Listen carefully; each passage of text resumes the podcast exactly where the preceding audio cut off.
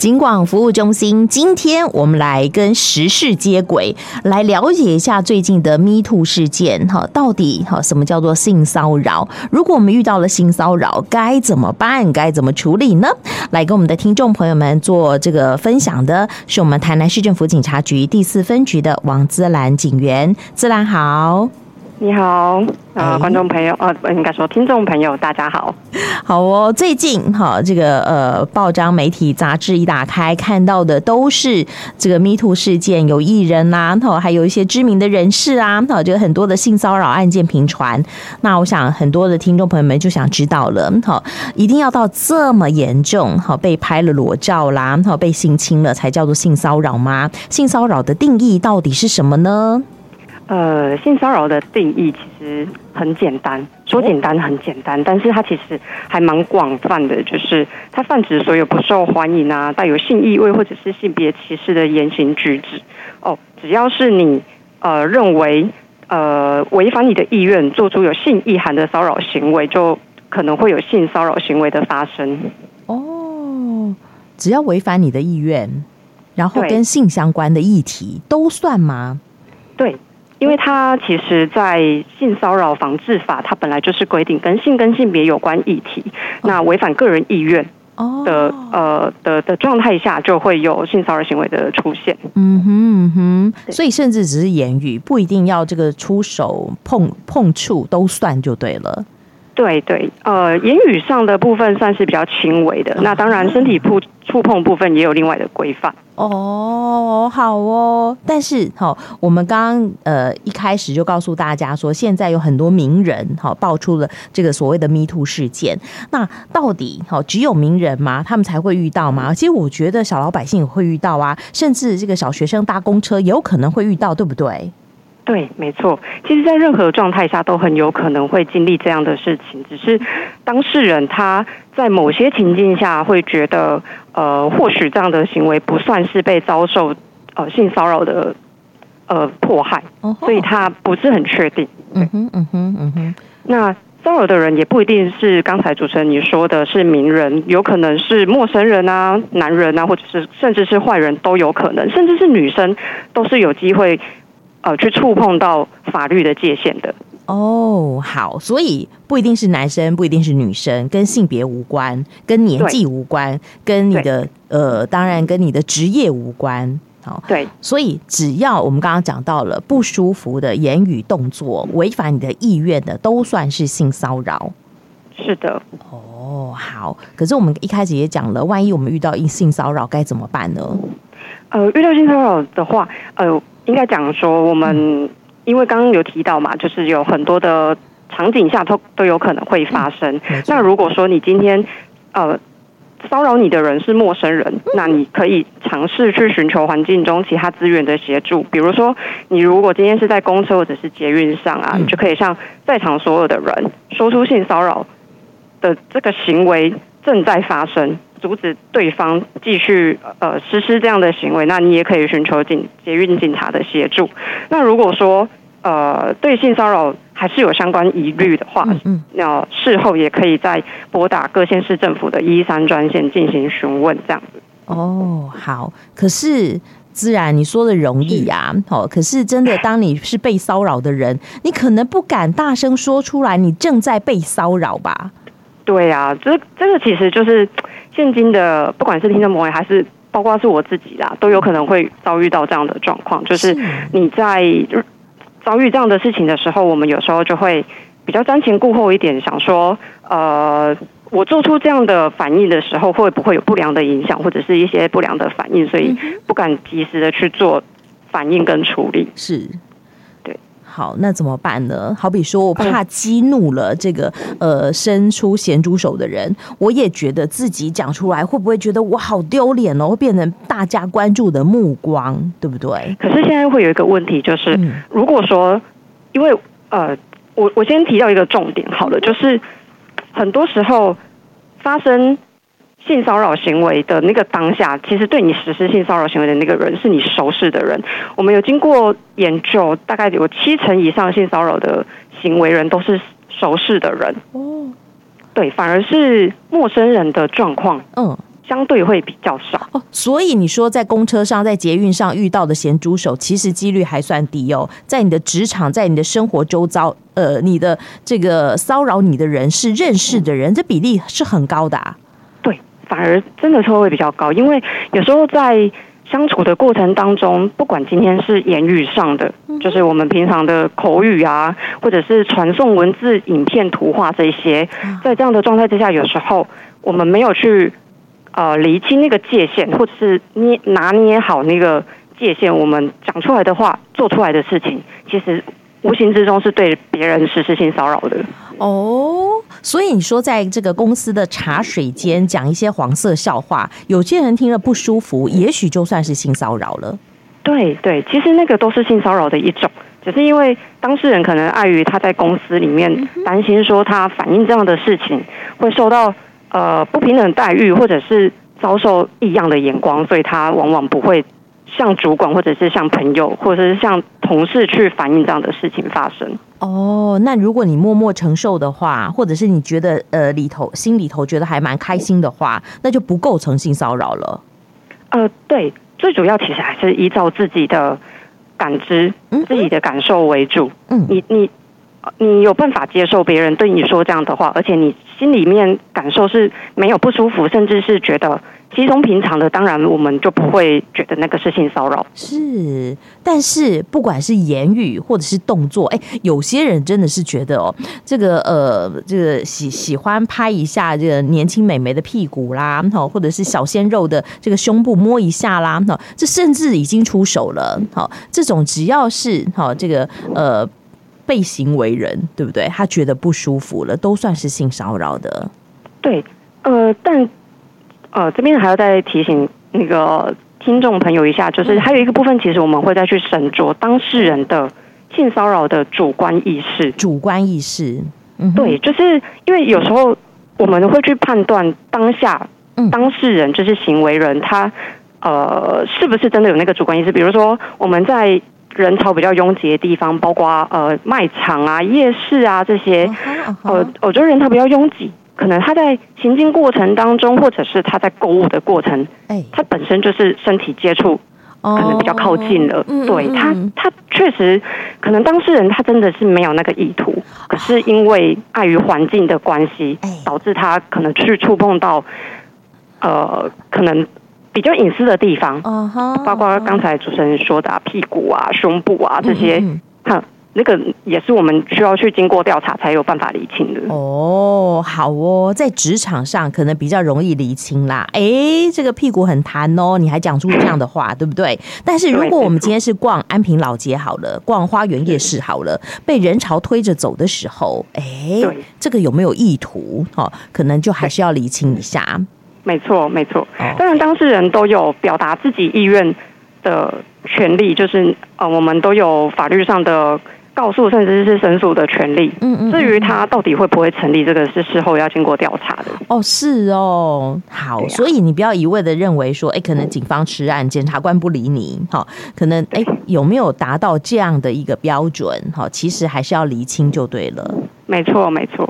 啊，好，但是防范未然是呃有必要的。好比说刚开始，也许这个呃主管长官比较多啦。我们有时候甚至我们看到很多这个报道是这个上司对于属下好做出了这样的动作，或者是年长者对于年轻的好这个呃先进好对于这个呃菜鸟好做出了这样的动作。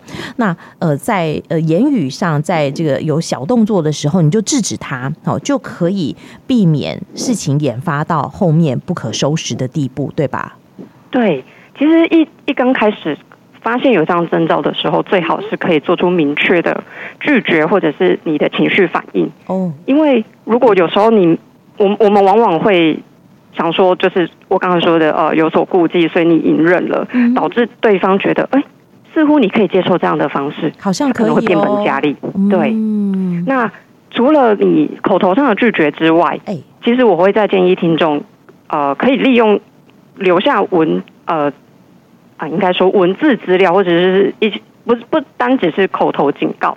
你如果有办法留下书面警告，比如说 email 啊、简讯啊，或者是讯息这些，哦，你直接在文字叙述方面就很清楚的表达你的意愿，然后呃，也可以再去看一下对方有没有留下他之后，你告诉他之后的反应，这些东西都全部都可以留下来。如果说到最后。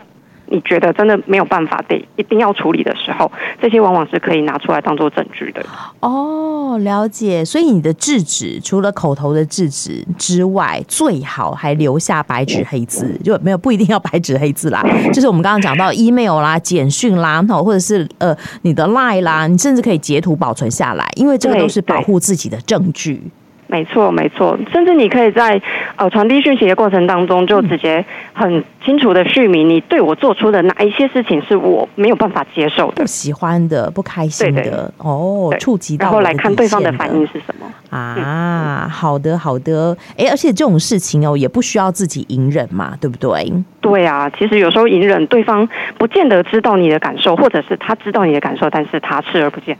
啊，好哦，好。但对方如果真的视而不见，哈，他也不管你的反应的时候，还持续的有骚扰的行为，这时候我们也许就可以去，嗯，控告他，去申诉，对，对不对？没错，就是刚才提到的，呃，可能有言语上的、啊、文字上的，甚至比较严重一点到肢体碰触上的，嗯，那就是可以提出申诉跟告诉的流程。嗯哼哼，那这个流程是什么？呃，申诉的部分其实是可以，呃，你如果自己本身知道性骚扰行为人他的所属机关、部队、学校跟机构的话，可以直接到他们的刚才讲的这些地方，直接去向他提出申诉。那如果说这个行为人是所属单位的最高负责人，比如说一间公司的老板，嗯哼，对，他就可以直接到那个地方的。呃，社会局或者是社会处，甚至是家防中心，因为每个地方的头衔不一样，每个地方的那个主的机关的那个单位名称不一样，是呃，直接去向他们提出申诉。再不行，你你真的觉得要警察机关来处理你比较放心，也可以直接来找警察机关，都可以。Okay, 好，就像刚刚自然讲到，其实我们可以向一一三来做反应，对不对？对对，也可以做咨询啊，是是是，咨询的时候我要这个把我的名字啊、学校啦、我属所属的单位都说出来吗？哦，不用不用，其实你可以就是有相关疑问就可以先在呃透过电话上先做联系询问，嗯，让你知道，让你自己本身先有一个心里有先有一个底，哎，就是知道大概要怎么去做处理，我接下来该怎么去做应应，哦，那再来考虑说你接下来该怎么做。了解了解，所以先申诉好，如果可以的话，我们可以向一一三做咨询好，当然你也可以到后续，如果说真的有非常严重的事情的话，当然不希望大家遇到。但如果你的朋友遇到了，可以跟好，比如说我们刚刚讲到社会局好，或者是警方的家访中心好，甚至到法院去提告，对不对？对，提告的部分可以到地检署直接按铃申告，甚至像警察机关都可以。这些呃流程我们都是可以做。呃，协助大家的，嗯哼嗯哼，好的，保护我们好，这是自己的人身安全。我想我们的听众朋友们不要哈有隐忍哈，不要让自己默默承受，那不要让这样的这个呃咸猪手哈，或者是呃人狼哈在外头哈这个肆虐。所以希望我们的听众朋友们要保护好自己哦，保护你的家人，保护你的朋友。那没错，刚刚我们讲到一些是 Me Too 事件哈，在这个事件当中，我们也听到不少哈，就是呃。呃，有这个拍摄一些私密影像的，哈，这个部分，这个部分是违法的吧？哦，呃，应该说，如果今天是在当事人自己本身被拍摄的本身，嗯、呃，就是那个人他是同意的，这样就不是违法的。但是如果是在不知情的状态之下，或者是呃当事人拒绝，嗯，结果他遭受强暴，或者是他真的是拒绝了。然后对方还是不理他，嗯哼，执意去做这样的事情的时候，那就会有违法的问题。哦，是哦，所以这个是一个前提，你情我愿的状况下不违法。对，但是但是有一个例外哦，就是未满十八岁的小朋友啊，儿少的部分，儿少的部分是他自己就算愿意，嗯哼，当事人也不可以拍，甚至再严重一点，应该说。想要规避这个法律规范的人，可能会利用，就是呃，我没有拍他，我请他自己拍给我，这样的状态下去规避法，呃，这样也不行。啊。好，所以未满十八岁，这会触犯儿少性剥削 OK OK OK，好，所以这是有法律保障的哟。好，即使你情我愿，十八岁以下也是不可以。好，对，好，那你说不是我拍的呀？我朋友分享影片给我的啊。好，这样子我有触犯到这个法律吗？当然不行啊。呃，刚才讲的呃那个什么，呃，未满十八岁的小朋友，嗯嗯嗯嗯，你就算自己本身拥有那些性私密影像都是不可以的。OK，好，那其他的呢？其他的哎，朋友转传的性私密影像，我也可以流传吗？哦，当然不行，都不能留存了，当然更不能流传。哦，好哦，所以好，这种影片，拜托我们的听众朋友们，好，就是你就算你收到了，好，就呃不要再转传给你的朋友，哈，因为这不是什么好东西，好，万一也有这个呃处罚的疑虑，好，到时候真的是很麻烦的事情，对不对？对，没错。嗯哼，好，那万一啦，我说真是万一，好，我朋友，好，不是你自己，好，我我朋友。有万一影像被偷拍了，万一被流传了，嗯、那又应该要怎么样应应呢？呃，如果真的已经被流传出去，或者是你真的已经被拍了，你自己知道说对方偷拍了你的影片、照片，嗯、第一个我要先请听众朋友真的不要慌张，也不要想不开，有怎么可能？对，因为有些人他。在一瞬间得到这样资讯的时候，很崩溃，可能没有办法接受，对他自己的私密影像被人家握在手中，或者是甚至呃，随时都有可能被外传的危险。对对对，对。但这样的状态之下，你一定要先把自己的情绪先稳住，我们才有办法去处理后面的法律流程。那到底法律流程部分该怎怎么去做处理？第一个，呃，我们一定要注意呃证证据的搜集。嗯，对，因为很多人其实他在发生这样的事情的时候，第一步慌张就把所有的证据都先删除了。哦，对，他以为删除了，别人的那边，别人那边也跟着删除了，其实并不会。哦，是好，所以保留证据，然后呢？然后呃，你再把这些证据全部都保存下来之后，当然警察机关就会站出来协助你了。嗯哼嗯哼，你你今天。第一个当然是要首先先来做报案的动作，把这些东西都保存下来，嗯，我们才有办法去做后续的追查。比如说，看有没有办法查到对方的 IP 啊，查到对方的资料，嗯，我们才有办法去遏制，呃，防止继续流传，对对对，继续散散播出去，或者是甚至把他的影片、照片扣回来。哦，是有可能吗？